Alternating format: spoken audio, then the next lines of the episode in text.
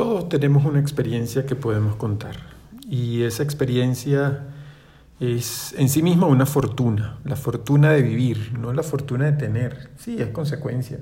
Sin embargo, detrás de cada persona, cada innovador, cada valiente, cada líder, eh, mujeres entregadas, donde se proponen una idea y sencillamente lo logran y logran tener éxito personal, familiar, económico pues al ver esas historias te vas a dar cuenta de que todos, todos se tuvieron que levantar en un momento dado.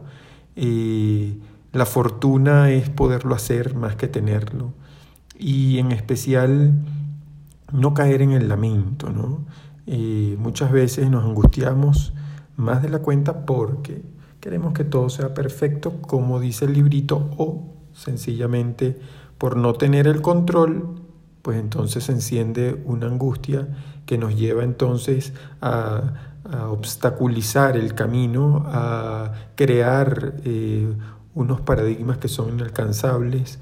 Eh, se nos ocurre entonces mil ideas donde pensamos que no vamos a poder. Soltar la angustia es conectar con tus inicios y conectar con personas valiosas que su valor está en lo que lograron hacer porque insistieron porque se lo propusieron y sobre todo se dieron cuenta que eran capaces y todo fue orgánicamente dándose hasta que encontraron ese equilibrio. Eso también eres tú. Tú tienes la capacidad y de eso se trata.